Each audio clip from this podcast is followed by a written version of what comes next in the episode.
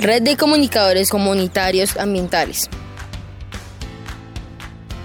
Comunicadores por naturaleza.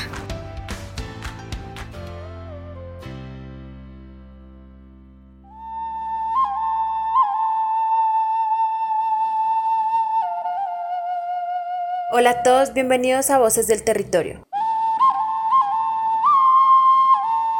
Soy Alison Kushkawa, reportera de la Red de Comunicadores Comunitarios Ambientales, y los saludo desde la comunidad indígena Quichua de Sesquilé, Cundinamarca.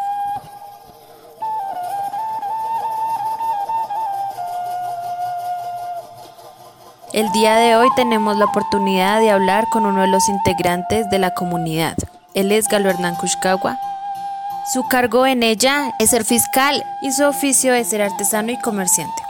Hoy nos compartirá su punto de vista acerca de cómo los incendios forestales ocurridos en 2019 y en el año 2020 afectan las reservas naturales y amenazan los territorios indígenas. Recordemos que estos incendios han consumido millones de hectáreas en la selva amazónica de Brasil y en países como Paraguay, Perú y Bolivia, donde recientemente se presentaron incendios afectando más de 1,5 millones de hectáreas en los departamentos de Santa Cruz y Bení bienvenido. Eh, muchas gracias por invitarme. Eh, estos incendios realmente afectan eh, de gran manera a, nuestras comunidades indígenas porque recordemos que es el hábitat natural de todos nosotros. Por esa razón los primeros afectados somos nosotros. los pueblos indígenas milenariamente han habitado en estos territorios, viven de esos territorios y protegen esos territorios. Por esa razón ellos han sufrido mucho a causa de estas eh, catástrofes naturales. ¿De qué manera los incendios ocurridos recientemente en Bolivia afectan a la flora y fauna?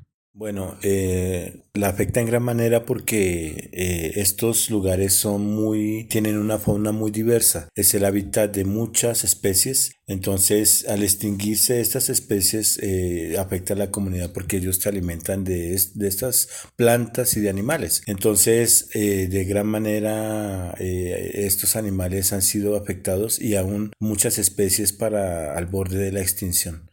Y última pregunta, ¿qué debería prohibir el gobierno de cada país para evitar estos incendios? Primero que todo, debería prohibir la, la caza y la deforestación porque realmente están atentando contra la vida de nuestras comunidades. Es absurdo cuando vemos en noticias cómo muestran la deforestación a gran escala, pero muestran cuando ya han pasado muchos años y durante ese tiempo el gobierno no ha hecho nada. Entonces es triste y el gobierno debería tomar eh, cartas en ese asunto.